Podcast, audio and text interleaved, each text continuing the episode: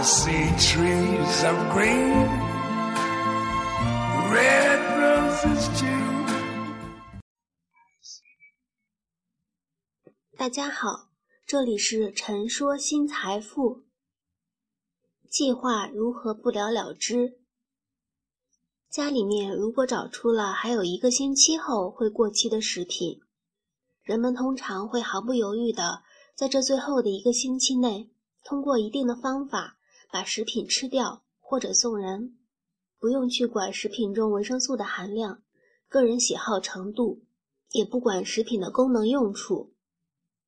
人们发现家里面囤积物中有明天就会过期的食品，这个时候人们就会犹豫。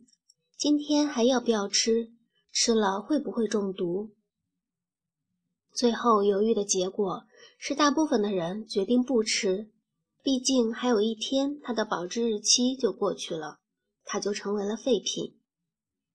可如果人们家中囤积了食品，食品包装上并没有具体的保质期，人们便会忽略一个这样的事实：凡是食品，早晚是会过期的。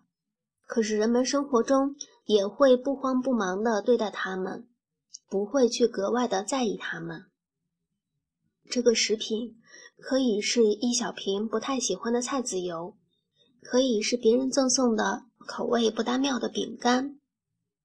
当人们有一天打扫卫生、收拾出来它们的时候，通常保质期都已经过去三五个月了。若是把消耗食品，和执行任务相类比，不算过分，甚至贴切。那些不了了之的事情，制定下来任务的时候，制定者的决心也并不小，也算真心实意。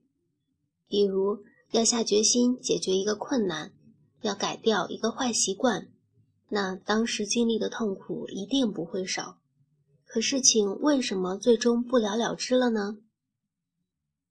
事情没有具体的负责人，事情没有具体的可实施步骤，事情没有启动之后的截止日期，也没有考核和奖惩计划。面对深入骨髓的急需改变的坏习惯，你没有告诉自己，截止到一百天后，我必须改掉吃糖的习惯。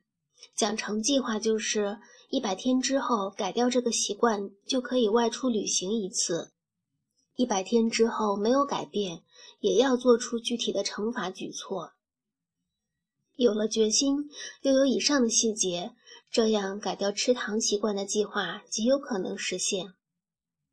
可是，若只是说从今天开始要努力的少吃糖，改掉暴饮暴食的坏习惯，从今天开始减肥，只是这简单的目标，只是决心，这件事情通常是要不了了之的。